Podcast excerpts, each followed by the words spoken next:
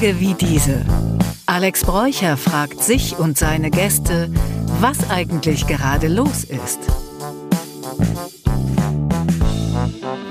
Herzlich willkommen bei Tage wie diese. Heute freue ich mich auf meinen Gast Tobi Baumann. Tobi Baumann ist der Regisseur des Films 791 Kilometer, der gerade in den Kinos läuft. Ich habe das schon gesehen. Das Plakat ist ja, erkennt man gut mit diesem Taxizeichen. Herzlich willkommen, Tobi. Hallo. Hey, ja, Tobi, lustig ist ja, wir kennen uns ja schon ewig. Wir kommen beide aus der gleichen Kleinstadt, aus Koblenz. Und ähm, ja. Irgendwie hatten wir, wir damals Jugendfreunde könnte man fast sagen. Jugendfreunde. Und wir hatten damals gar nicht so viel miteinander zu tun und dann glaube ich so beruflich immer mal wieder. Und äh, ich beobachte dein Schaffen ja jetzt auch schon einige Zeit lang. Ich, da hast du wirklich wahnsinnig viel gemacht, auch schon viel Kino gemacht, ne? Der Wichser und so zum Beispiel.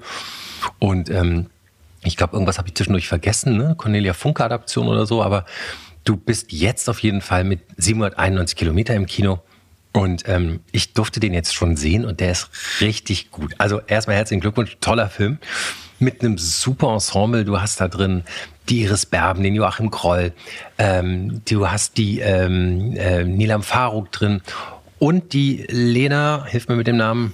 Äh, ben Münchow nicht zu vergessen. Ben und, Münchow. Genau. Und eben überhaupt nicht zu vergessen Lena Ursendowski. Ursendowski eine ja upcoming, für mich einer der neuen Stars im deutschen Kino. Vielleicht sogar im internationalen irgendwann, mhm. könnte ich mir vorstellen. Ja, lass uns doch, vielleicht können wir über sie reden, weil wir werden ja jetzt irgendwie so ein bisschen über den Film reden, ohne irgendwie alles zu spoilern oder damit ihr auch noch Bock habt reinzugehen.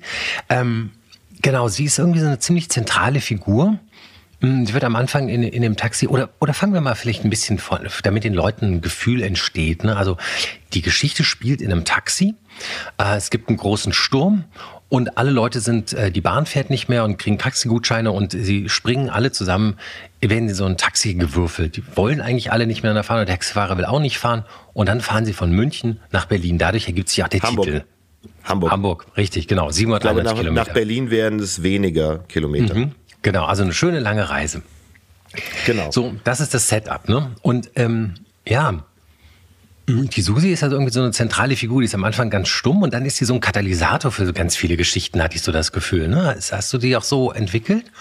Ja, ähm, also grundsätzlich war es erstmal so, dass dieses, ich habe das vor sechs Jahren, habe ich das entwickelt, angefangen zu entwickeln, mhm. auf der Basis, dass ich ein damals gab es noch äh, die Sparte Bento bei Spiegel Online, wo mhm. junge Journalisten irgendwelche Geschichten aufgeschrieben haben und ähm, mir fiel dann über die Füße eine Geschichte von einer Journalistin, die ich leider nie kennengelernt habe, die der das wirklich passiert ist bei so einem Sturm, Taxigutschein in die Hand gedrückt bekommen zu haben von mhm. Dortmund nach Hamburg, glaube ich, und da mhm. äh, ganz unterschiedliche Leute kennenzulernen und ähm, dann hat die darüber geschrieben und ich mhm. fand es erstmal in der Tat einfach nur ein lustiges cooles Setup. Mhm. Und dann ist sehr viel Zeit vergangen in der Entwicklung und dann kam Corona. Und mit Corona kam natürlich alles an gesellschaftlicher Veränderung, was uns in den letzten Jahren eben begleitet und beschäftigt hat und uns dann auch sehr beschäftigt hat, so dass wir irgendwann gesagt haben, okay, wir, wir können nicht einfach einen Film machen, wo wir Leute aufeinander hetzen und einfach so weitermachen, wie das im Moment läuft. Mhm. Polarisieren, spalten, sondern wir mhm. wollen was machen, wo wir Leute aufeinander loslassen mit dem Ziel zu vermitteln, dass man auch miteinander reden kann. Mhm. Und dann haben wir angefangen, eben da verschiedene Konstellationen, verschiedene Figuren reinzusetzen, äh, verschiedene Herkünfte, verschiedene Backstories und mhm. auch verschiedene Generationen eben mhm. von eben Iris Berben, Joachim Krohl, die so ein bisschen unsere Elterngeneration sind, bis eben zu einer Lena Osendowski, die Anfang 20 ist. Ja. Ein ganzes Spektrum und äh, irgendwie fast eine Familienaufstellung, ehrlich gesagt. ähm, und ja. äh, ähm, ich, ich habe mich von Anfang an immer ein bisschen mit Gernot Kriegsch, der das Buch geschrieben hat, schwer getan mit dieser Figur Susi, weil ich Angst hatte, dass es ein ähm, die hat eine sehr starke, sehr dramatische, sehr traurig, mhm. traurige, tragische äh, äh Backstory und mhm. habe ein bisschen Angst gehabt, dass wir in diese Sozialdrama-Ästhetik abgleiten und das mhm. ist zu sehr mh, zu, äh, zu deprimierend wird. Mhm. Und habe immer nach einer Figur gesucht, die trotzdem was Positives vermittelt. Und das ging am Ende nur über die Besetzung, weil ich musste, musste ein Gesicht finden, die das vermittelt. Mhm. Und äh, über einen glücklichen Zufall, meine Frau hat mich drauf gestoßen, mhm. bin ich eben, habe ich was gesehen von Lena Osendowski und habe gesagt, wow, die muss ich treffen.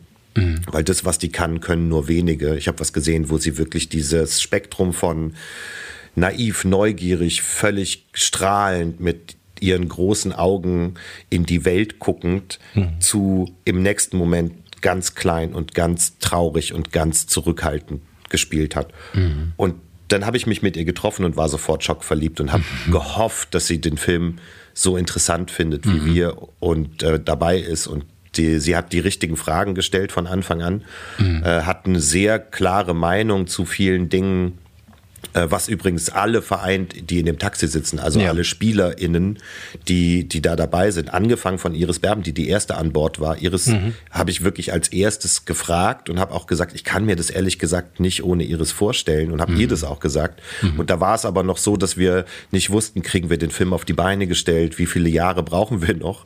und die hat von Anfang an alles verstanden, was wir damit machen wollen. Mhm. Und Iris ist ja auch jemand, die eine sehr starke ähm, gesellschaftliche Meinung hat und die sehr stark als Persönlichkeit rausgeht mit dieser Meinung und die vertritt.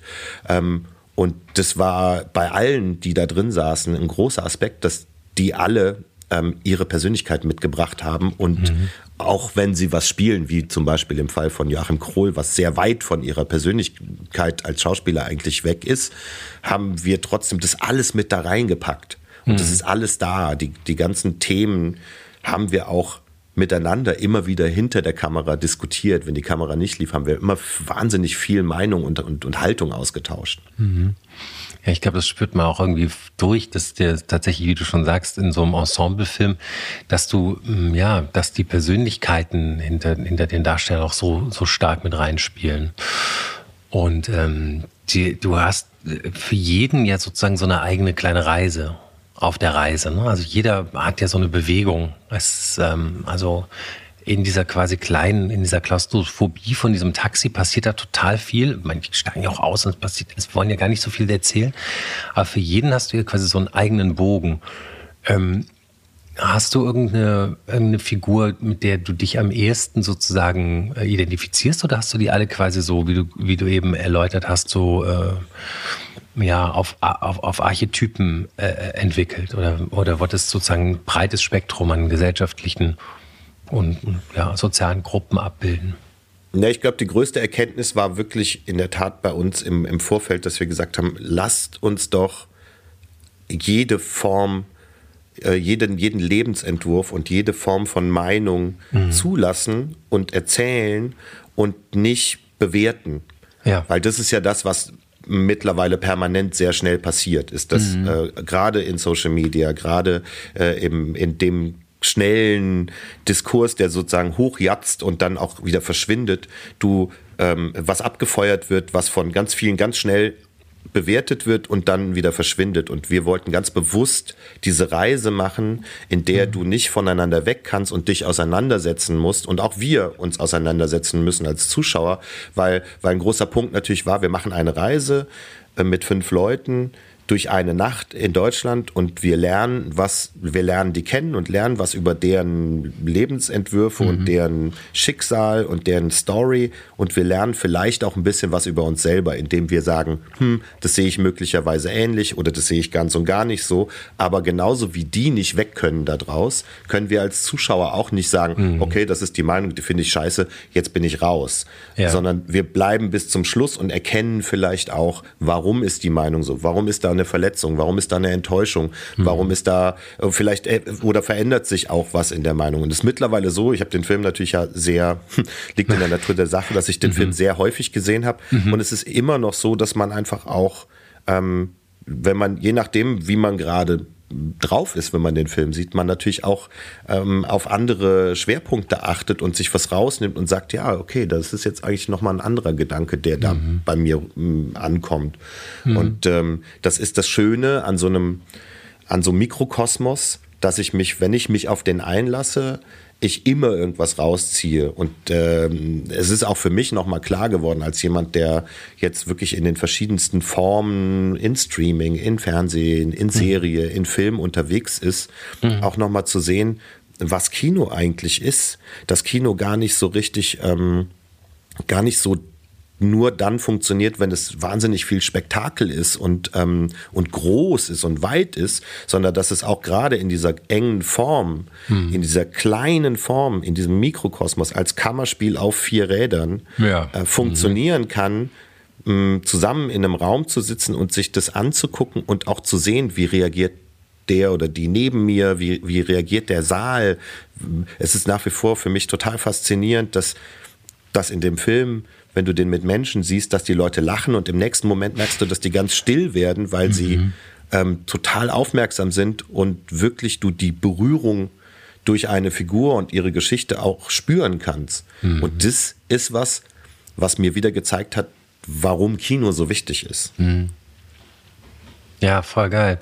Also ich ähm, fand auch schön, dass der Film auch, also ähm, dass es nicht so wie so eine Aneinanderreihung gewirkt hat von, von Geschichten und Stories, sondern es gibt auch durchaus so diese, diese halt der, was man im Kino halt auch mal hat, mal den ruhigen Moment, wo so ein bisschen einfach mit einem mit einem Atmo-Teppich irgendwie, da läuft, da fährt's mal kurz und da halten mal kurz alle die Klappen, bis dann halt wieder was, die nächste Sache passiert und die nächste Story wieder so loskickt oder so. Das fand ich ganz schön, da so einen Moment zum Durchatmen und sich so auch zu vertiefen. Überhaupt fand ich ihn sehr atmosphärisch, auch so, äh, die Musik ist super. Hast du, hast du die ein bisschen ausgesucht oder hattest du eine Musikberatung oder wie, wie kam das? Wir haben, äh, ähm, ich habe relativ früh gewusst, mit mhm. wem ich da zusammenarbeiten will, mit äh, Tobi Kuhn. Das ist ein, ähm, auch schon äh, seit vielen Jahren ein Weggefährte, mit dem habe ich schon, schon vor glaube ich, vor über zehn Jahren das erste Mal zusammengearbeitet. Eigentlich ein mhm. Popmusiker, der produziert irre viel ähm, deutsche und internationale ähm, äh, Musiker und schreibt viel für, ähm, angefangen von den Toten Hosen über Mark Foster, über das letzte mhm. Album von den Cooks. Ähm, der hat irre viel ähm, äh, gemacht in der, in der Popmusik, ist aber auch ähm, selber, hat glaube ich vor gar nicht so langer Zeit mit seinem, seiner Band Monta ähm, ein neues, äh, neues Album rausgebracht und ist aber eben auch mittlerweile ein sehr begabter Filmmusiker und der hat zusammen äh, mit Philipp Steinke auch ein Filmmusiker und auch ein Produzent mhm ähm, äh, haben die von Anfang an auch so den richtigen Ton getroffen, weil mir ganz wichtig war, ähm, dass das irgendwie ähm, eben, wie du sagst, dass das sehr atmosphärische Musik ist, weil eigentlich ist das jetzt nicht wahnsinnig klassische Filmmusik, ja. sondern das ist so ein bisschen Reisemusik. Hm, das ist so, es genau. ist ja auch ein Roadtrip und irgendwie ja. hat man bei so einem Roadtrip auch immer so ein bisschen das Gefühl, dass man, ich will da handgemachte Gitarren hören und ein bisschen und ein bisschen folkigen Sound, weil wenn ich durch die Nacht durchs Land fahre, dann möchte ich das auch, mhm. dann, dann ist es so ein bisschen, ist es, ist es am Ende so Musik, die ich vielleicht auch hören würde, wenn ich durch die Nacht fahren würde. Mhm. Und die jetzt gar nicht, die weder großartig kommentiert oder, oder jetzt irgendwie dafür da ist, irgendwie eine Emotion zu vermitteln, sondern die einfach hm, wir haben immer so ein bisschen gesagt, das ist so eine Musik, die wie eine warme Jacke ja. uns, uns noch, sich, sich noch, noch drum legt und das Gefühl, so ein cozy Gefühl mit vermittelt. Ja, voll gut. Ja, äh, aber du hast ja auch zwei, drei, mindestens drei sind mir in Erinnerung geblieben, sehr bekannte, also richtige Classics, die auch so, es gibt ja auch diese schöne Szene, wo alle im Auto auf einmal so über den Streit, den die hatten, dann auf einmal so gemeinsam das Lied singen. Ja, es ist auch so ein Lied, was man gerne mitsingt und ist auch so eine ganz atmosphärische Szene, wo halt mal nicht gesprochen wird, sondern wo halt mal so, ja, was wirkt, ne? was emotional wirkt. Du und meinst Lean on Me von, mhm. im Original von Bill Withers, ähm, ja. weil wir relativ früh das Gefühl hatten, irgendwann mal ein also ich hatte zwei Gründe, warum ich so einen Song wollte. Ja. Äh, das eine ist, dass ich ich fand das einen schönen Bogen. Der Bogen geht eigentlich so, dass am Anfang eine Marianne äh, das Radio anmacht, weil sie sagt, hey, lass doch mal ein bisschen Musik. Ja, gespielt von Iris Berben, das ist die genau. Figur, die Iris Berben verkörpert, genau. Mhm. Und Iris Berben ist halt eine, eine alte 68er Hippie-Tante, die ähm, ehemalige Linguistikprofessorin, viel gereist, super liberal und der genaue Gegenpol zu einem sehr konservativen Globalisierungsverlierer, Josef gespielt von Joachim Krohl, mhm. die eigentlich immer aufeinander clashen. Und da läuft so das ein oder andere im Radio, was auch thematisiert wird, weil da geht es dann auch um Cancel Culture und mhm. um Nachrichten, Klimawandel. Es gibt, sind sehr viele Themen, man kann uns auch vorwerfen, das wird uns auch ab und zu vorgeworfen, ja. dass wir vieles vieles so ankratzen an Themen, äh, die uns so beschäftigen und die natürlich nicht zu Ende verhandeln. Ja. Aber das ist etwas, was ich ähm, ich wahnsinnig authentisch finde, weil wenn ich mich jetzt ähm, heute mit, mit vier anderen Leuten ähm, zwei Stunden, drei Stunden, vier Stunden irgendwo hinsetze, dann werden wir irre viele Themen ankratzen. Wir haben alle nicht die Lösung für diese Themen. Ja. Ähm, außer es gibt ein paar Leute, die behaupten, hm. Lösung für alle Themen zu haben und denen sollte man ja grundsätzlich nicht glauben. Aber ja. Leute, die bei Sinn und Verstand sind, kommen relativ schnell auf den gemeinsamen Nenner, dass es keine Generallösung gibt und dass die Sachen viel komplizierter sind, als hm. äh, sie jetzt mal eben in ein paar Stunden zu lösen. Und dann kratzt du, dann kommst, man sagt so schön, man kommt vom Hölzchen aufs Stöckchen und kratzt eben diese vielen Themen an. Hm. Und eben eins davon ist dann, ist dann so ein Musikthema und sie, sie fängt dann an, äh, eben zu diesem Song zu singen, was erstmal dazu führt, dass ähm, äh, eben ihr Kontrapart Josef sagt, bei meinem Taxi wird nicht gesungen. Mhm. Aber es gibt einen Punkt im Film, wo wir so weit sind, dass alle auf eine Art und Weise merken, wir müssen uns zusammenführen ja. und singen diesen Song zusammen. Mhm. Und dann ist es so, dass ich wahnsinnig gerne wollte, dass man mit diesem Song im Ohr am Ende aus dem Kino rausgeht verschämt sein Taschentuch in die, in, noch einsteckt, mit einem Lächeln auf dem Ge Gesicht, ja. aber feuchten Augen, vielleicht diesen Song summend aus dem Kino geht mhm. und sagt, okay, das Gefühl nehme ich mit. Mhm. Ein gutes Stichwort, das Gefühl, nämlich, ihr habt ja auch so ein, ja, wie soll man sagen, so ein Mission Statement. Du hast es eben schon mal so ein bisschen beim Erzählen auch schon mal fallen lassen, ne? So, nämlich, wir haben mehr gemeinsam, als uns eigentlich trennt. Das ist so ein bisschen so eine der Aussagen, ne, die du, die du auch so mit dem Film unterstreichst. Und ich finde, das spürt sich halt total durch, weil man, ja, man weiß am Anfang halt nicht, auf welche Reise man geht, wo du, wo du uns hinführst. Und ähm, ist ja dann jedes Mal überrascht, wenn so eine Wolte kommt und so eine Figur auf einmal so ein, sein Geheimnis äh, ähm, offenbart, ja vielmehr, teilweise wird es ja auch offenbar, teilweise gibt es ja gerade durch diese Katalysationsfigur so in der Mitte, die da auf einmal so alles so, ja, auf so eine ja, naive Art so raushaut, ne? In so einer gutmütigen, naiven Art raushaut. Und dann ist es aber da wie so das Gespenst im Raum und dann sind auch alle gleich empathisch, ne? Dann gehen auch alle gleich drauf und keiner lässt einander so im Regen stehen mit den Dingen, die dann so rauskommen. Ich, ähm, gibt es da auch noch diesen großen, diesen großen Schlussakkord, aber den wollen wir noch nicht verraten. Äh, das wäre zu schade. Ähm, und äh, genau. Also das finde ich jedenfalls eine schöne Idee. Und ich glaube, du hast auch eben schon gesagt, es ging dir auch darum zu zeigen, wenn man miteinander redet, kann man total viel, total viel schaffen und total viel lösen. Ja, es ist ein bisschen, also es ist, es ist irgendwie schräg, weil ich komme natürlich aus einer Tradition, wo also das ist jetzt das erste Mal, dass ich einen Film mache, wo ich das Gefühl habe, ich würde jetzt mehr vermitteln wollen, als einfach nur, hey, habt eine gute Zeit und hoffe, ihr lacht euch kaputt von, von, von Minute null bis, äh, bis zum Schluss. Mhm. Ähm, das hat vielleicht auch ein bisschen was mit Lebenserfahrung zu tun, hat auch ein bisschen damit zu tun, wie die letzten Jahre eben waren für uns alle, glaube ich, mhm. von der Familie bis in die Gesellschaft rein. Ähm, und, und dann ist es auch so, ich komme ja ganz ursprünglich aus, einer, aus der, aus der Comedy-Tradition von Sketchen und einer kurzen Form, mhm. wo wo ähm, es mir genügt hat, sehr, sehr lange. Ich komme in eine Situation, ich kenne die Leute nicht, die Situation ist lustig, die Leute machen was Lustiges, ich lache darüber und dann bin ich wieder in der nächsten Situation.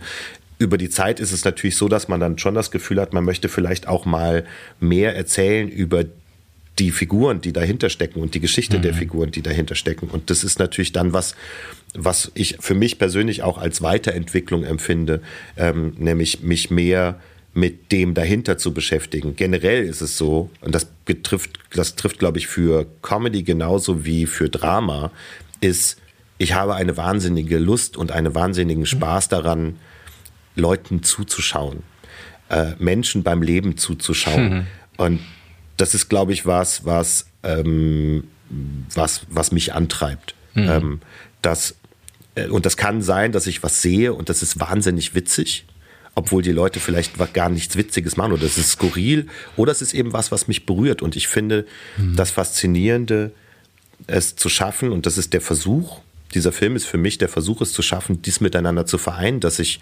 ähm, dass ich unterhalten werde und gleichzeitig auch berührt werde, weil ich glaube, dass das miteinander einhergeht. Mhm. Und äh, im Zuge als wir dann diesen Film hatten und wir diesen Film äh, vor uns liegen hatten, habe ich irgendwann ähm, zu meinen Kollegen im Verleih und in der Produktion gesagt, das ist für mich ein Empathiefilm. Ich, hm. will, ich möchte hier ein neues Genre äh, schaffen, das Genre des Empathiefilms, weil ich glaube, dass es was ist, was uns jetzt und in Zukunft ähm, noch weiter herausfordert, dass wir Empathie erhalten oder auch wieder, wiedererfinden müssen füreinander und für Dinge und für andere Menschen, weil das ist irgendwie in der letzten Zeit, in den letzten Jahren, scheint uns das ein bisschen abhanden gekommen mhm. zu sein. Und es ist doch am Ende das, was uns ausmacht und was ähm, äh, auch uns die Möglichkeit schafft, uns tiefer für Dinge zu interessieren, für Menschen zu interessieren, wenn wir mhm. Empathie empfinden. Das heißt nicht automatisch, dass wir mit allem einverstanden sein müssen. Und trotzdem können wir uns interessieren und empathisch sein dafür. Und das ist so das eine. Und eben das andere, was du, äh, was du angedeutet hast, ist eben, ähm, dass sich dann dieses wie du sagst, Mission Statement, das hat sich so entwickelt. Es, ja. ist, äh, es ist wirklich so, wir haben diesen Film ja auch noch mitten in Corona, ähm, unter Corona-Bedingungen gedreht. Wir haben mehrfach auch äh, stoppen müssen und wieder angefangen Ach, und Ach, mussten. Echt, ja? ja, wenn fünf Leute im Taxi sitzen, dann kann es schon mal passieren, dass der ein oder andere davon auch ähm, Corona-positiv ist und dann kann halt, dann kannst du gar nichts mehr machen und dann ja, wartest du wieder und dann fängst du wieder an und deshalb man muss sich das auch so vorstellen, normalerweise ist es ja so, wenn du so einen Film machst, dann fängst du an und dann hast du vielleicht ein Bergfest in der Mitte und dann hast du am mhm. Ende ein großes Abschlussfest, wo man sagt, okay, das war's, wir haben unseren Film fertig. Und das hatten wir alles nie. Das hatte keine Produktion in der Zeit. Das war alles irgendwie immer auf eine Art und Weise zerfleddert. Mhm. Und wir, wir haben irgendwann dann kurz vor Ostern in diesem Jahr äh, unseren letzten, unsere letzte Drehnacht auf einer Autobahn. Es gibt in der Nähe von Köln in Richtung Aachen gibt es die berühmte ähm, Cobra 11 Autobahn. Ja. Das ist so eine Testautobahn, ja. auf der wir den, ähm, es gibt einen Stau in diesem Film und da haben wir eben diesen Stau gedreht. Mhm. Und ähm, da hatten wir unsere letzte Nacht und dann waren wir fertig und haben so ein bisschen im Kleinen vor Ort dann zusammen noch was getrunken und, und mussten aber alle noch zurückfahren. Und dann bin ich morgens um vier, halb fünf bin ich hier zu Hause in Köln angekommen und dachte, okay, jetzt ist das, das war's jetzt und konnte natürlich nicht ins Bett gehen und nicht schlafen. Und dann habe ich ähm, auf YouTube in dieser Nacht die letzte Show von James Corden gesehen, die letzte mhm. Late, äh, Late Night von, von James Corden. Und der hat am Ende eben äh, so ein so eine Art Rede, so eine Art Abschlussrede gehalten fürs Publikum. Und da hat er genau über das gesprochen, was uns die ganze Zeit bewegt hat, nämlich, dass es, äh, dass wir, dass wir darauf achten müssen, dass es mehr gibt, was uns vereint, mhm. als uns trennt. Mhm. Ähm, der, äh, er sagt im Original, äh, uh, we are all more the same than we are different.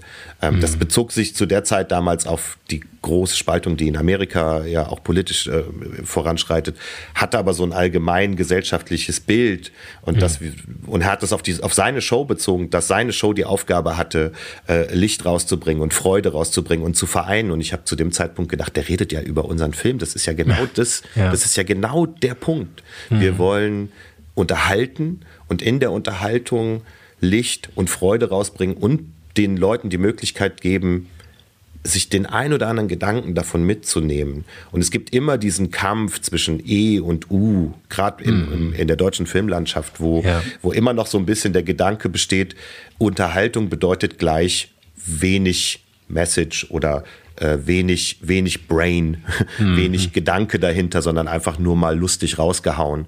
Dass aber Unterhaltung auch bedeutet, dass man eben empathisch und mhm. mit einem ernsten Gedanken sich mit Menschen beschäftigen muss, um das gut machen zu können, mhm. ist halt ein Aspekt, den wir versuchen zu transportieren. Ja, fand ich, es gelingt auch. Also ich, ich musste daran denken, weil es so, du sagst Empathiefilm, das äh, Empathie hatte ich eben auch schon mal so, äh, ist mir in den Sinn gekommen, aber weil es auch so, ja, weil es so viele äh, Emotionen berührt. Ne? Es ist mal so, heartwarming, dann ist es ein bisschen dramatisch, dann ist es irgendwie auch mal krass und so. Und ich, ich musste ein bisschen daran denken, es ist wie so äh, in, dieser, in diesem ayurvedischen Geschmack, also diese, wenn man die, ne, wenn so, so äh, thailändisch oder so gekocht wird, die versuchen immer alle vier äh, Geschmacksknospen gleichzeitig anzuschwimmen. Also salzig, bitter, sauer, süß und so. Also wird immer gleichzeitig beballert. Ne? Das ist so, so ein, das versuchen die immer so zu komponieren. Und ich hatte hier so das Gefühl, dass hier so viele Gefühle in einem äh, äh, funktionieren. Das ist echt schön. Sag mal, eine Frage zu dem schönen Licht. Es sieht immer alles so nach honiggoldenem Abendlicht aus. Man fühlt sich auch gleich, man will eigentlich da reingehen, hm. weil es immer so gemütlich aussieht. Es ist halt, man kennt das ja, nachts fahren ist immer auch irgendwie cool.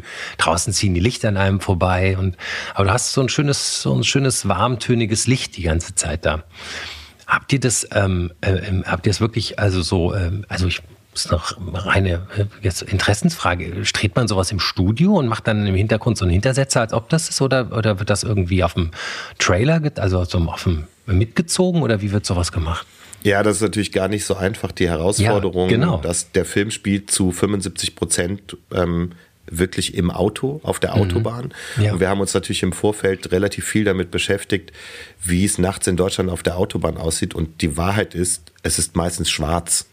Wenn nicht mhm. irre viel Verkehr ist, dann bist du in einem schwarzen Umfeld unterwegs und wirst nur von deinen Ambient-Lichtern im Auto oder so begleitet oder ja, deinem so riesigen Auto hast, ja. dem riesigen Navi-Screen mittlerweile, was bei unserem Taxi, was irgendwie ein Modell mhm. aus den 90ern ist ja, ja. oder mhm. Anfang der 2000er, ähm, eben nicht der Fall ist.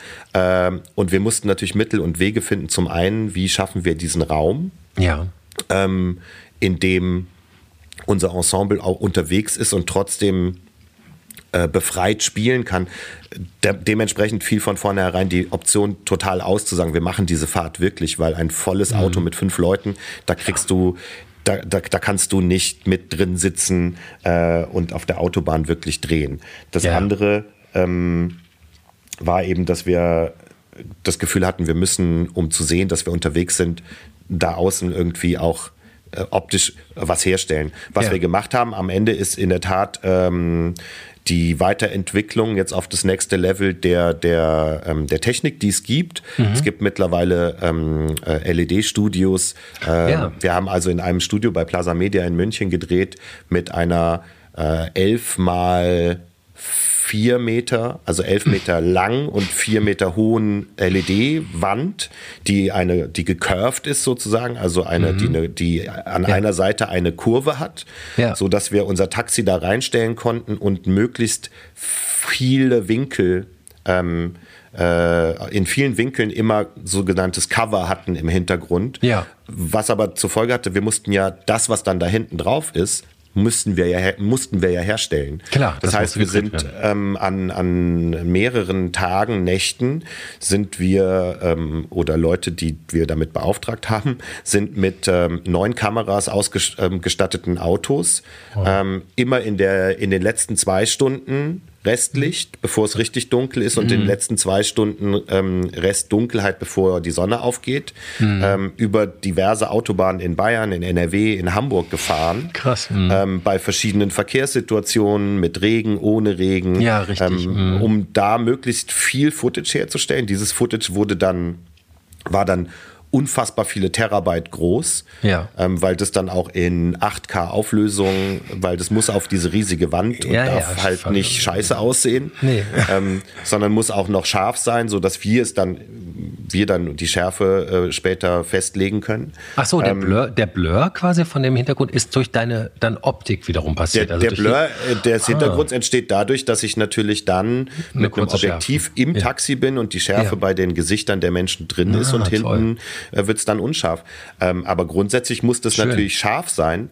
Ähm, mhm. Und das ist auch, da muss, wir haben wahnsinnig viel experimentiert. Was ist das richtige Objektiv? Dann wird das Ganze äh, zusammengestitcht, wie man das sich von so 360-Grad-Videos äh, vorstellen muss. Also wir haben mhm. zum Beispiel, wenn man sich das jetzt so vorstellt, man guckt ähm, hinten raus, ähm, mhm. dann ist da eine Kamera, die gerade hinten rauskommt, zwei Kameras über Kreuz, die dann den, den, den Winkel weiter äh, machen und zwei zur Seite, sodass du ein ungefähr mh, 200 bis 270 Grad Bild am Ende zusammenstitchen kannst, mhm, so dass wir ja. wirklich auch uns im Taxi mhm. mit der Kamera bewegen können und immer auch die richtige Perspektive draußen sehen. Und die mhm. sind natürlich alle synchronisiert, so dass wenn ein Krass. Auto von hinten kommt und nach vorne fährt, dieses Auto vorne auch und an der Seite vorbeifährt und vorne wieder wegfährt. Ja, klar, das ist, geil das war relativ langer Prozess, da auch mhm. ähm, äh, das Setup zu finden. Und wir haben natürlich auch während des Drehens da immer noch wieder was dazugelernt und auch Rückschläge bekommen,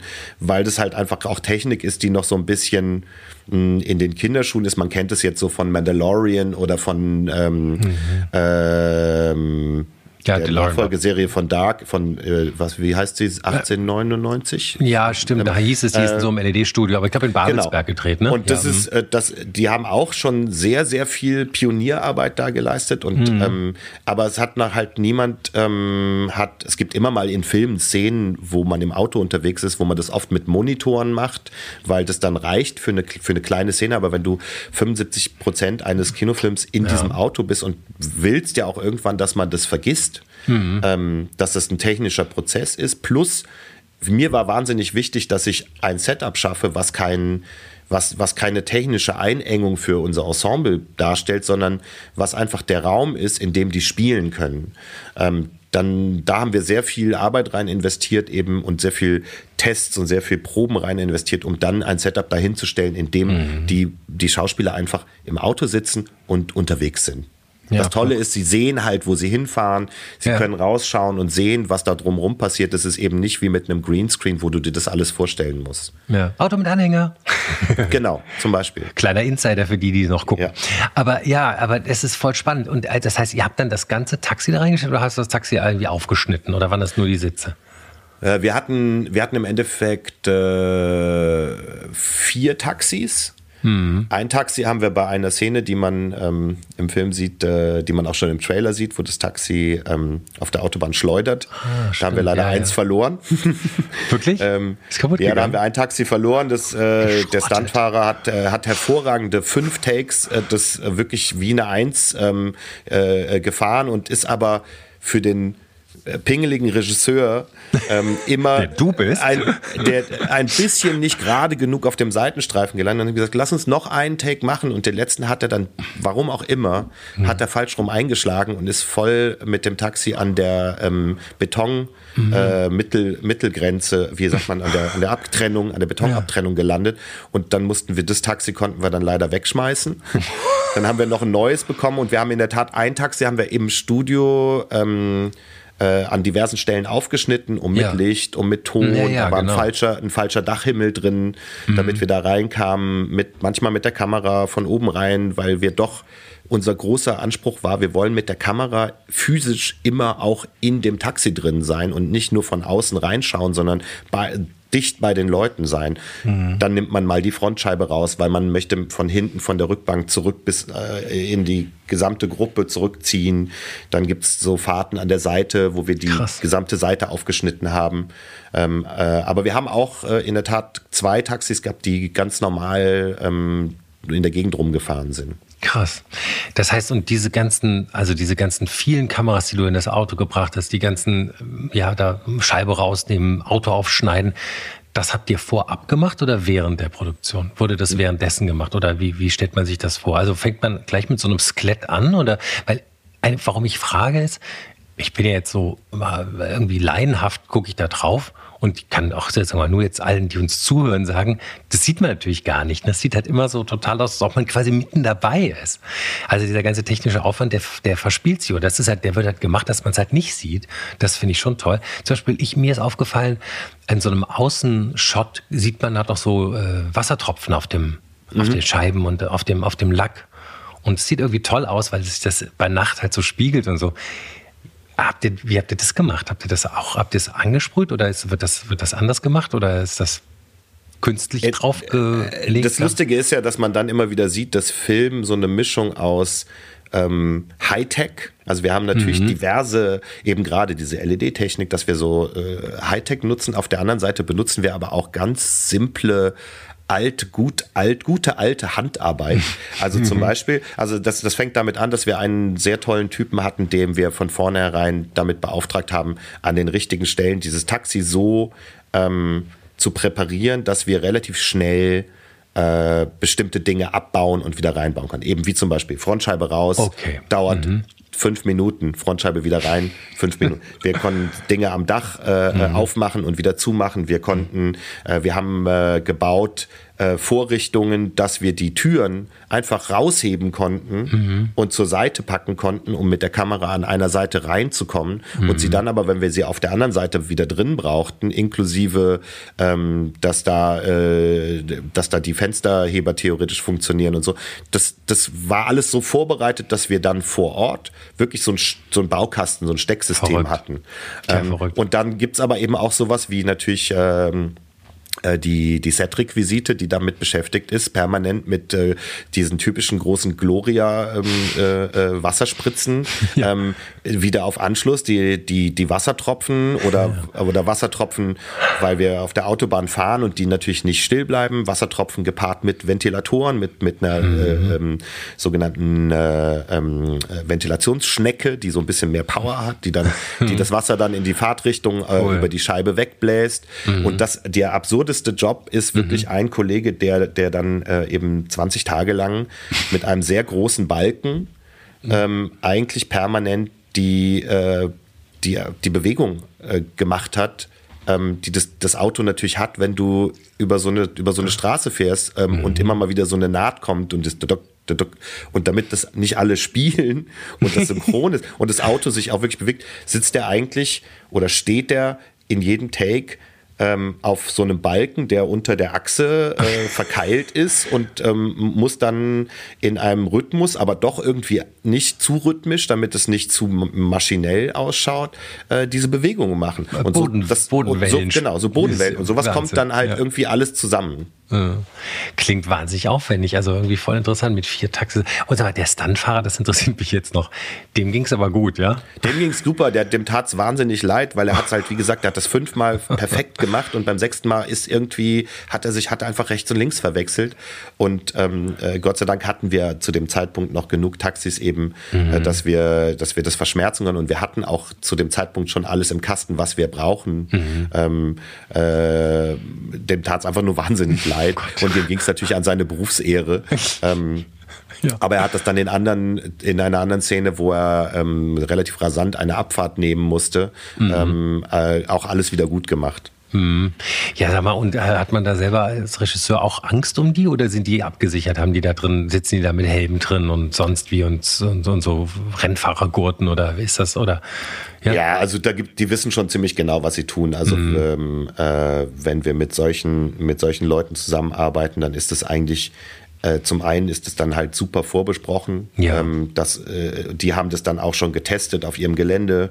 Ähm, haben das oft genug geprobt, wissen, Ach wie das Auto mh. reagiert. Ach, das und, machen die ähm, auch alles. Es wird alles so ja. vorbereitet. Ah, das ist natürlich toll. Dann der weiß Ja, schon, das Ding ist ja, wir haben, wir haben natürlich, ne, wenn wir, wenn wir, wenn wir drehen, mhm. ähm, auch bei so einem Film, ähm, dann rennen wir eigentlich immer der Zeit hinterher, weil ähm, äh, das, das fängt damit an, dass bei uns immer fünf Leute in, äh, im Bild sind und die müssen alle ja die, die, müssen alle in die Maske und die müssen alle ins Kostüm und bis die ja. alle mal fertig sind, ist schon ja, relativ viel Zeit vergangen und auch wir haben, auch obwohl wir beim fahrenden Zirkus sind, haben wir natürlich äh, gewerkschaftlich, äh, Gott sei Dank mittlerweile mhm. abgesicherte Arbeitszeiten und mhm. dann bleibt so ein Zeitfenster und das Zeitfenster wird natürlich immer kleiner, je länger alles drumherum mhm. dauert und in der Nacht, wo mhm. alles eingeleuchtet werden muss, möglicherweise noch Regen gemacht werden muss und so.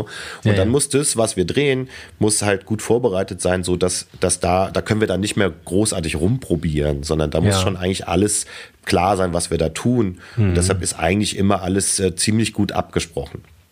Und hattest du mit den Darstellerinnen und Darstellern geprobt? Weil du hast gesagt, dass du hast angefangen in der Corona-Phase noch.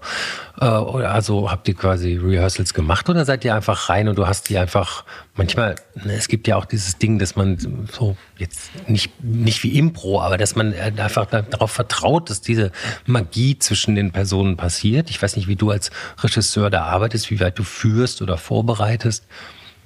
Also in dem Film ist, ich bin das auch schon ein paar Mal gefragt worden, wie, wie, wie viel mhm. da improvisiert ist. In dem Film ist nichts improvisiert. Mhm. Alles, was die, was, was, und es ist ja, es wird ja sehr viel besprochen und es ist sehr viel Ping-Pong-Dialog und ja. das lebt auch sehr davon, dass natürlich ein Timing ähm, äh, passiert, was natürlich mhm. dann auch vielleicht später nochmal im Schnitt ähm, nochmal verfeinert wird, was aber auch im Spiel schon da sein muss und das war von vornherein natürlich eine große, ein großes Thema und eine große Herausforderung für dieses Ensemble, dass ich denen gesagt habe, wenn ihr in diesem Taxi sitzt, mhm. dann kann es sein, dass ihr in so einer Sechs-Minuten-Szene am Anfang und am Ende einen Satz habt, aber ihr seid immer on, weil ich muss jederzeit zu euch schauen können. Ja. Es mhm. gibt gar, es, wenn man ein normales Kammerspiel macht in einem in eine, ich sag jetzt mal sowas wie ähm, äh, Gott des Gemetzels, ja, vier Personen mhm. in einer Wohnung, ja. da geht mal einer raus oder äh, jemand geht aufs Klo. Das ist dann eigentlich kaum möglich. Es gibt äh, eine einzige Szene, wo wir mal die Gruppe voneinander trennen.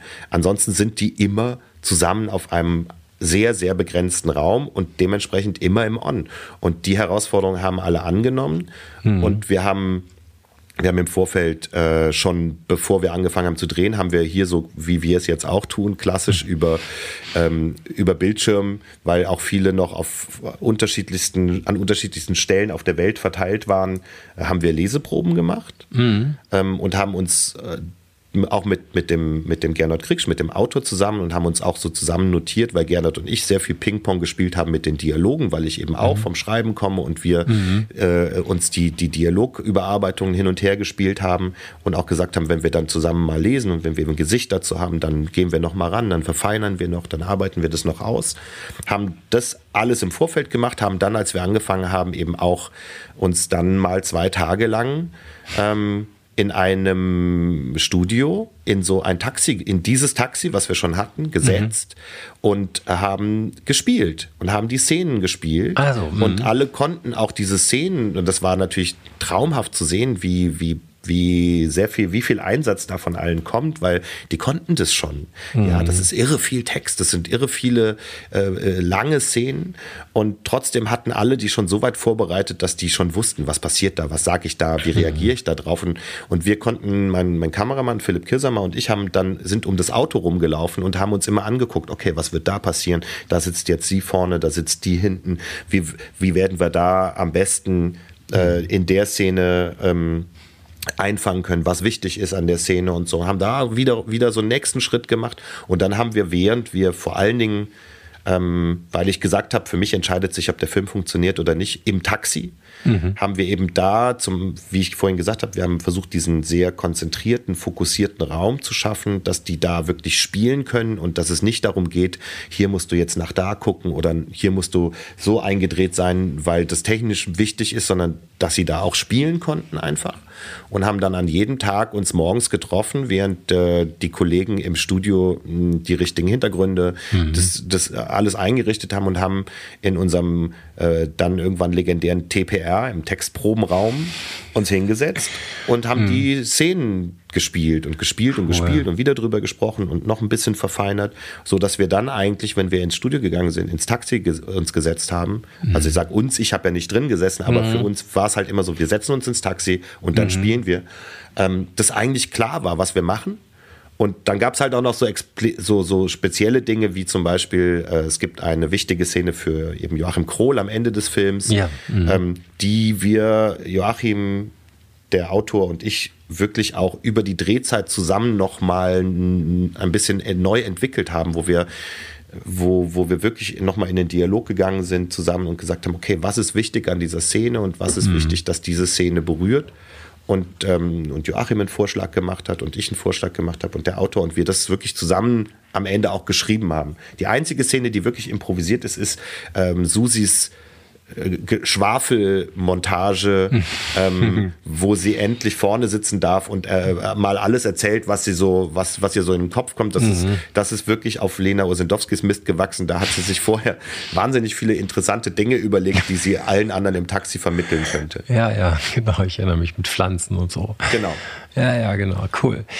Ja, Mensch, das ist ja so. Ähm ich, ich habe mir so vielleicht so ein bisschen Einblick über meine Arbeit, über die, die Herstellung von so einem Film und diesen Prozess. Aber was du so beschreibst, das, da macht man sich mal macht gar keine Gedanken, wie viel Arbeit da drin steckt, ne? wie viel Detailarbeit in, in, in allem und ähm, wie lange du auch daran gearbeitet hast. Du hast eben irgendwas von fünf oder sechs Jahren gesagt. Ist das? Ja, also seit der Idee, seit ich mhm. die Idee hatte, bis der Film dann endlich gemacht war und ja. jetzt rauskommt, sind sechs Jahre. Wow. Hat natürlich auch ein bisschen damit zu tun, dass es nicht so einfach war, eben zwischendrin in der, mhm. in der Pandemie äh, Projekte ähm, zu finanzieren und wir ein bisschen wirklich kämpfen mussten, bis wir den Film auf die Beine gestellt haben. Ja, ja, es ist eigentlich normal. Also vier Jahre ist nichts in unserer Welt, äh, für, wie, um so einen Film auf die Beine zu kriegen. Mhm. Wie, wie war das denn eigentlich? Weil du sagst, es war schwierig zu finanzieren. Ich habe vorne gesehen in der Tafel, du hast relativ viele Förderungen auch. Also was ja normal ist bei einem guten Film, der kriegt halt auch seine Förderung, weil ja auch die Förderung natürlich bei den man, guten und großen Filmen ja auch natürlich hofft, dass das Geld auch ein bisschen zurückkommt und so. Also nur zur Einordnung für die Hörerinnen und Hörer, die jetzt nicht so vielleicht so ganz tief in diesem äh, Branchenthema drin sind. Aber du hast ja doch quasi fast alles von Rang und Namen da drin, aber die haben halt in der Corona-Pandemie nicht gefördert, weil man nicht wusste, wie es im Kino weitergeht, oder? Wie stelle ich mir das vor?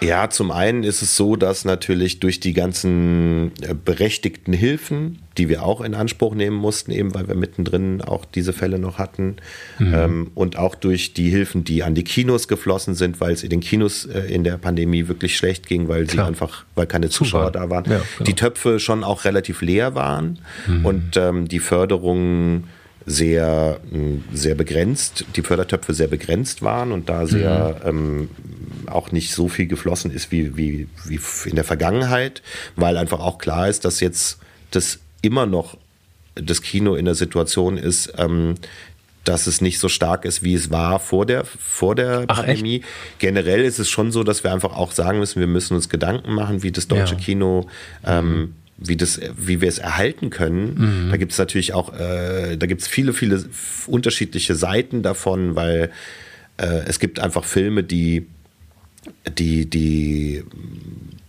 jetzt generell, sagen wir mal, nicht kommerziell äh, so orientiert sind, dass sie dass sie automatisch so viel Zuschauer generieren, dass sie das auch zurückzahlen können. Und es gibt Filme, die in erster Linie ähm, wie das, was ich eigentlich tue, im Unterhaltung sind und die eigentlich ja. auch dafür gemacht sind, dass möglichst viele Leute die sehen.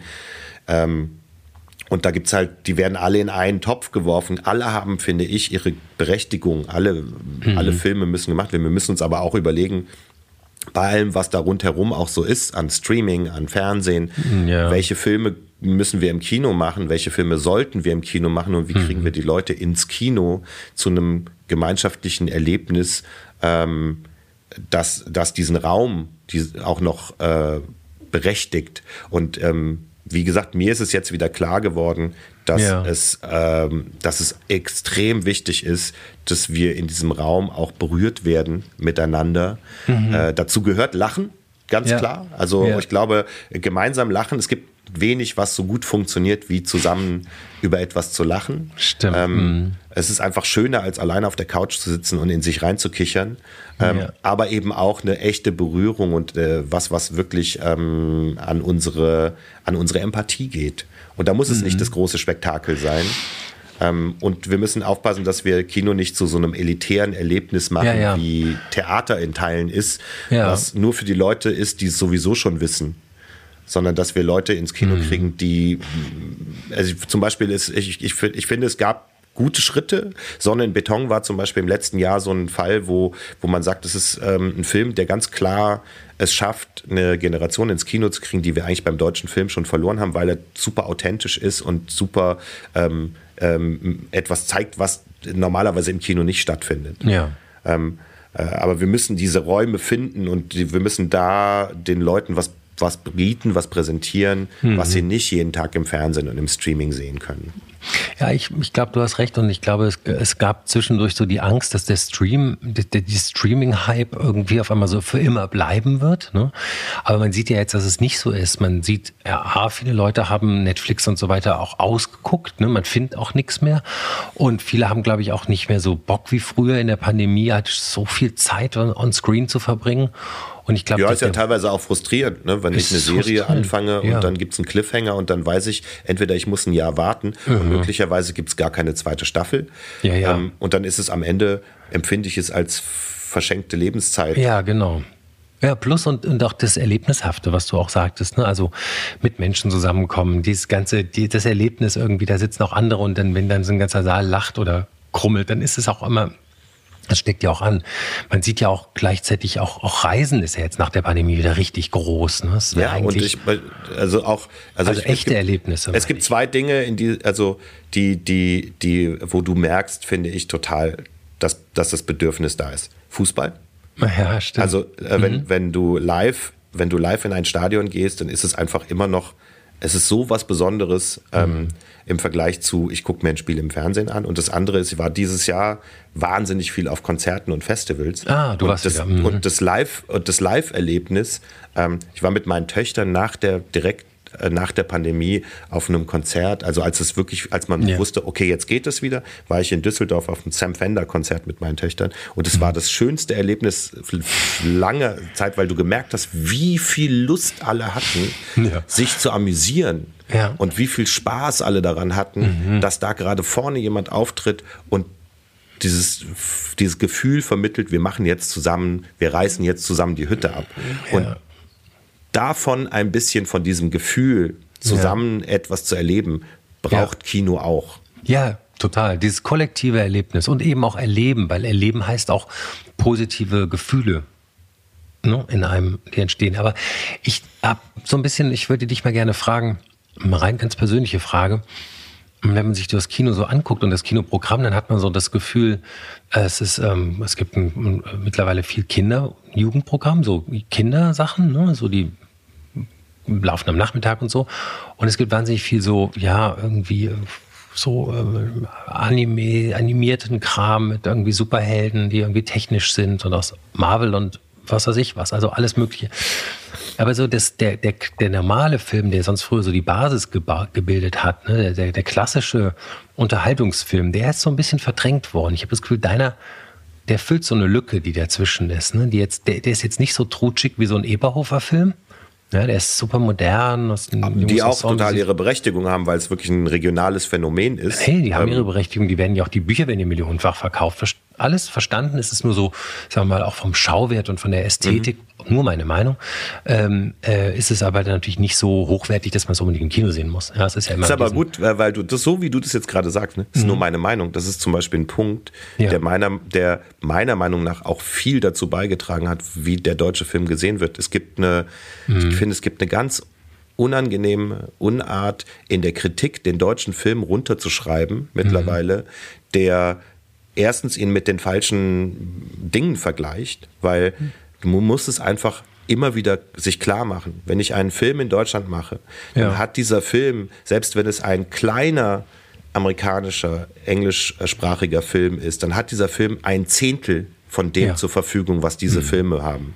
An, ja. an Geld, was bedeutet an Zeit und an Strahlkraft und an Möglichkeiten. Und man muss mhm. es immer einordnen. Mhm. Das, was wir machen, ist ähm, immer low budget im Verhältnis zu dem, was sonst da im Angebot ist. Also mhm. besonders, wenn du diese, das Blockbuster-Kino nimmst. Und du kannst das nicht mit dem Blockbuster-Kino vergleichen. Das interessiert aber, mich auch gar nicht. Das gucke ich aber, auch gar nicht. Aber naja, aber es gibt natürlich, ne, es gibt natürlich ähm, eine, eine sehr, sehr große mhm. Schwelle mittlerweile, gerade in der ähm, in der Generation unter 20, ja. die, die gucken sich lieber einen mittelmäßigen amerikanischen Film an, wegen der mhm. Schauwerte, als einen deutschen Film, als überhaupt einem deutschen Film eine Chance zu geben, weil, mhm. weil der, ich lese dann auch immer so Sachen, ja, man sieht schon am Plakat, das ist so typisch deutscher Film. Äh, und das ist so, das ist, und das ist aber, es kommt ja irgendwo her. Das, und mhm. das ist auch teilweise durch die Kritik gemacht, weil die Kritik sich anmaßt, beurteilen mhm. zu können, wie ähm, wie gut oder schlecht ein Film ist. Ich bin immer noch der Meinung, niemand macht absichtlich einen schlechten Film. Klar. Ein Film ist immer auch die Summe der Kompromisse, die dieser Film äh, eingehen muss. Wir versuchen mhm. als Macher diese Kompromisse so klein wie möglich zu halten. Und das ist mhm. sehr, sehr, mh, mm, das ist sehr viel Arbeit und das kostet sehr viel Kraft. Diese, das fängt eben damit an, dass wir mit Förderung arbeiten müssen, dass wir viele Partner reinnehmen müssen in, in die Finanzierung von so einem Film, die alle eine eigene Agenda natürlich haben, mhm. ähm, was sie von diesem Film mitnehmen wollen. Mhm. Und wir versuchen trotzdem einen Film zu schaffen, der möglichst viel von dem transportiert, was wir uns irgendwann mal gedacht haben. Mhm. Und das wird mir äh, zu wenig gewürdigt äh, beim deutschen Film im Vergleich mhm. zu internationalem Film. Mhm. Ähm, und das endet natürlich da, das ist die alte Diskussion, haben wir wirklich richtige Stars? Was machen wir mit unseren Stars? Wie gehen wir mit den Stars um? Es wird immer erstmal äh, versucht, die wieder runterzubrechen und klein zu machen und äh, mhm. irgendwie kaputt zu schreiben. Jammer, jammer, jammer, das ist alles Jammern auf hohem Niveau. ähm, trotzdem müssen wir am Ende gute Filme machen, um da drüber wegzukommen. Und es werden ja auch gute Filme gemacht, weißt du? Und guck mal, andere äh, US-Regisseure, große Namen, haben auch ihre Nöte und Zwänge und machen auch Kompromisse. Ich äh, erinnere mich lebhaft daran, dass David Lynch sich immer beschwert hat, dass er nicht Director's Cut hatte bei vielen Filmen, weil da sind halt die Produzenten stark. Na klar. Klar, das ist ein ganz anderes System, in, ja, dem, ja. in dem wir, äh, das ist ja auch immer die Frage, würdest du tauschen wollen mhm. in, in ein System, wo du natürlich wesentlich mehr Geld verdienen kannst damit und wo du wesentlich mehr Möglichkeiten hast, aber mhm. auch am Ende wesentlich mehr deinen Film machen kannst. Und man muss es auch mal ganz realistisch sehen. Ähm, zum Beispiel Oppenheimer, der als einer der Kinoretter dieses Jahres gefeiert wird, hätte nicht ansatzweise so viele Zuschauer bekommen, wenn er nicht auf dem Barbenheimer Barbie ja. ähm, äh, Ding mitgeschwommen wäre. Das ist ein Marketing-Coup, das ist, dass, ähm, dass, äh, dass ein Verleiher äh, marketingmäßig alles richtig macht. Geschenkt, super. Mhm. Alles richtig gemacht. Aber der Film ist ein Elite-Film, den sich im Normalfall ist das Special Interest Kino. Ja. Ähm, was aber zu, was, was hoch gepusht wird zu kommerziellem Kino. Bei uns funktioniert es meistens andersrum. Wir machen Kino, mhm. wo wir eigentlich denken, hey, das ist doch was für die ganze Familie und dann wird es klein gemacht und mhm. elitär gemacht, obwohl wir eigentlich ähm, viel größeres Publikum erreichen könnten. Mhm. Wo sind Sie denn die, die, die, die das, das Kinopublikum? Also bei den, bei den jungen, um die 20-Jährigen verstehe ich, was du sagst. Ja, das kann ich mir auch irgendwie vorstellen. Die, die wollen halt einen schnellen, scharten Schauwert. Aber ähm, wo, wo haben wir die denn verloren? Also dünn nur durch die Pandemie oder auch schon zuvor? Weil ich erinnere mich auch schon davor hat man eigentlich gesagt, es gibt immer so, es gibt so das, den Arthouse, das Arthouse-Segment, wo so die, die Higher Educated irgendwie reingehen und es gibt so, aber so das Mittelsegment ist ähm, nicht immer sehr stark in Deutschland, oder? Naja, Jetzt auch da, ich, ja. auch da sehen wir natürlich ein bisschen die, die, unsere ähm, Altersstruktur in der Gesellschaft. Es gibt mhm. irre viele Best-Ager, die, mhm. die gehen auch noch ins Kino. Ja. Die gehen auch sehr ausgewählt ins Kino. Die gehen auch, mh, die gehen zum Beispiel auch viel später ins Kino. Die gehen nicht ans Startwochenende. Die, die ja. warten nicht auf am Donnerstag ein Film startet und gehen da am Freitag rein, sondern die wollen erstmal was lesen und äh, vielleicht, dass der Film in Aspekte besprochen worden ist oder was auch ja. immer, ja, ja. sondern die, die, ne, die wollen erstmal, die wollen erstmal einen Artikel gelesen haben und die mhm. wollen dann äh, ganz bewusst sich so einen Film aussuchen. Und oft ist es leider so, dass der Film gar nicht lange genug läuft, bis Ach, dass Scheiße. diese Leute mhm. in den Film noch gehen mhm. können. Und dann ist es auch so, ähm, dass ähm, dass es einfach relativ teuer geworden ist natürlich. Ja, ja. Also mhm. man darf einfach auch nicht vergessen, wenn du heute mit einer dreiköpfigen Familie ins Kino gehst und dann darfst du ja nicht zu trinken mitbringen, sondern dann musst du da deine Cola kaufen und dein Popcorn ja.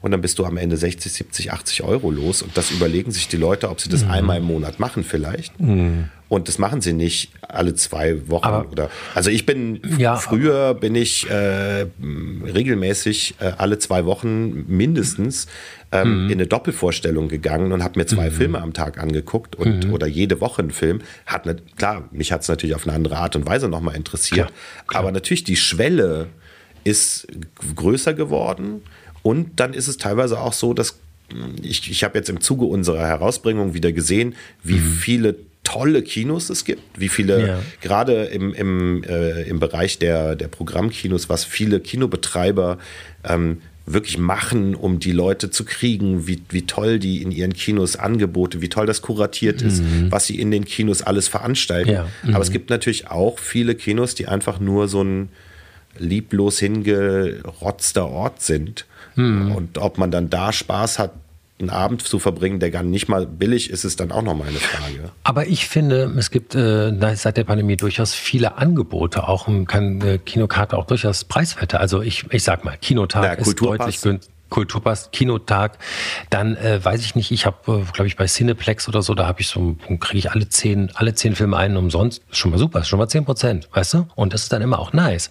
Weißt du, so ein Anreiz. Ach komm, machst den zehn voll und der nächste ist dann umsonst. Das ist schon ganz schön gut. Also, das ist ja fast wie bei Starbucks. ja, aber ist so. Und weißt du, es gibt schon, ich finde, es gibt schon Angebote, wo man es auch lowern kann. Und ich habe gesagt, man kann das Essen auch reinschmuggeln, wenn man will.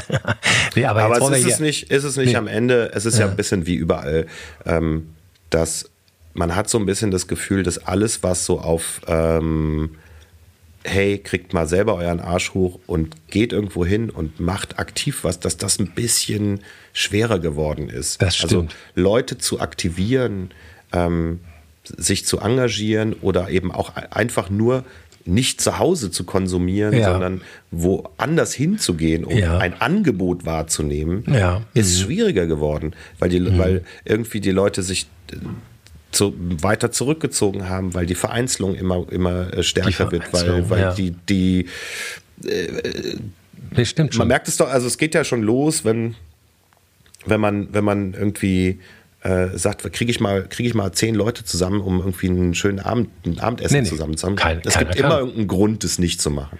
Ja, ja. Ja, oder alle Und, können nicht. Ich genau. habe keinen Babysitter. Nee, äh, morgen muss ich früh raus. Äh, ach, die Woche war so anstrengend. Es gibt, es ist schwer, wird schwer. Also ich habe um, ähm. immer noch Hoffnung. In, in, also gerade, äh, ja. ich habe ähm, in dem Zuge, wir haben, wir haben dieses Jahr zum vierten Mal unsere ähm, unseren äh, Christmas Rap, ähm, was das äh, Abschlussfest, äh, okay. das Jahresabschlussfest für Filmschaffende in Köln ist, das wir vor, vor zwei Jahre vor der Pandemie gegründet haben, einfach mhm. nur weil wir, weil wir eine ähm, wir nennen es immer Deutschlands älteste Nachwuchsband, mhm. ähm, äh, haben irgendwann mal aus Spaß gegründet haben mit dem einzigen äh, Musiker, der was kann, Helmut Zerlett mhm. und, ähm, cool. Und äh, meinem Regiekollegen Wolfgang Groß, äh, Matthias Köberlin, Schauspieler ähm, äh, und äh, noch, ähm, noch andere Filmschaffende aus Köln. Wir haben mal eine Band gegründet und haben einfach einen Grund gesucht, ähm, dass wir vor Leuten spielen können. Und es war klar, es kommt keiner wegen uns. Ähm, und dann haben wir gesagt, lass uns doch eine Party machen. Und wir wussten, es gibt in Wien mhm. dieses Jahr zum 20. Mal, seit 20 Jahren, also schon die Javoi-Party, nämlich mhm. äh, auch eine Party von einer Band für Filmschaffende in Wien, weil das auch eine sehr kleine, eingeschworene Community ist. Mhm. Und haben gesagt, lass uns doch am Ende des Jahres für alle ähm, unsere Crews und alle Freunde und, und alle aus der Branche, die Bock haben aufeinander, eine Party machen und haben damit angefangen, eben zwei Jahre vor der Pandemie und hatten dann so 400 Leute. Und jetzt haben wir es, äh, letzten Samstag haben wir es wieder gemacht zum vierten mhm. Mal und es sind 500 Leute gekommen cool. und spenden für einen ja. guten Zweck. Wir suchen uns immer so ein lokales mhm. Projekt aus. Mhm. Und das, und 500 glückliche Menschen zu sehen, Aha. weil die sich freuen, sich wiederzusehen, mhm. eine Party, wo mhm. wir dann auch Musik machen. Das ist so ein bisschen der Wermutstropfen. Aber die, äh, danach gibt es einen DJ und es gibt dann äh, viel Spaß auch. Ähm, und mhm. äh, das zu sehen hat mir, gibt mir die Hoffnung, dass es doch die Möglichkeit gibt, noch sich zu treffen und mhm. sich auszutauschen, weil es wäre wirklich verheerend, wenn so diese, wenn wir nur noch in der Vereinzelung stattfinden. Mhm. Dann fällt mir irgendwann auch nichts mehr ein, weil dann sehe ich ja nichts mehr. Mhm. Also ich finde, Kino macht immer super Spaß und es ist immer schön rauszugehen und ich weiß nicht, also wir haben hier in Berlin ja auch viele so kleine Kinos. Ne? Ich gehe nicht immer unbedingt in die, in, die, in die großen. Also was natürlich toll ist, wenn man diese riesen Leinwände hat und den guten Sound. Aber ich gehe manchmal auch gerne in die kleinen, weil dann ist es eben so, oh, es ist so next door. Das, da ist nicht so eine Hürde, weißt du? Da muss ich nicht irgendwie mit der U-Bahn hinfahren. Dann gehe ich einfach fünf Meter und dann ist da so ein kleines altes Programmkino, was jetzt natürlich irgendeiner großen Kette gehört, aber trotzdem, also das finde ich auch Ja, und teilweise ist es wirklich so, dass in den kleinen Programmkinos die, die wirklich irre viel Arbeit reinstecken, ja. das schön zu machen, das gut zu kuratieren, sich was auszudenken. Hier noch eine Diskussion nach einem Film, äh, mhm. hier eine Matinee. Ähm, die machen da wirklich wahnsinnig viel und das muss ja irgendwie auch, will man ja irgendwie auch würdigen. Ja, finde ich auch. Und mir macht das auch große Freude. Ja, Tobi, da danke ich dir erstmal für die, für die vielen Infos. Das ist ja echt super gespickt. Also wer jetzt richtig, richtig neugierig geworden ist, der Film läuft überall, auch bei euch in der Nähe. Wir werden in den Shownotes nochmal alles verlinken. Ähm, die Website, auch Infos zu Tobi und wer ihm schreiben will und mal richtig seine Meinung sagen will, kann das auch tun. Gerne. Ich kann es vertragen. Ja. Ja, nee, also vielen Dank. Das war wirklich sehr erhellend und ähm, sehr erquickend und ähm, ich wünsche dir, äh, dir und dem tollen Team viel Erfolg mit dem Film und auch sonst natürlich. Und danke, dass du bei uns warst. Vielen Dank. Ich hoffe, wir sehen uns im Kino und ähm, ich sage jetzt an der Stelle schon mal schöne Weihnachtstage und äh, man kann zwischen Weihnachten und Silvester auch extrem gut ins Kino gehen. Absolut, das sind die, das sind die Zeiten, wo man eigentlich am besten so einen Film gucken kann, denn der geht ans Herz und ist äh, unterhaltsam und ganz toll. Also wir haben wir viel drüber geredet. Das ist eigentlich genau das Richtige für diese Zeit. Also viel Freude dabei. Ciao. Danke, Alex. Danke, ciao. Tage wie diese. Alex Bräucher fragt sich und seine Gäste, was eigentlich gerade los ist.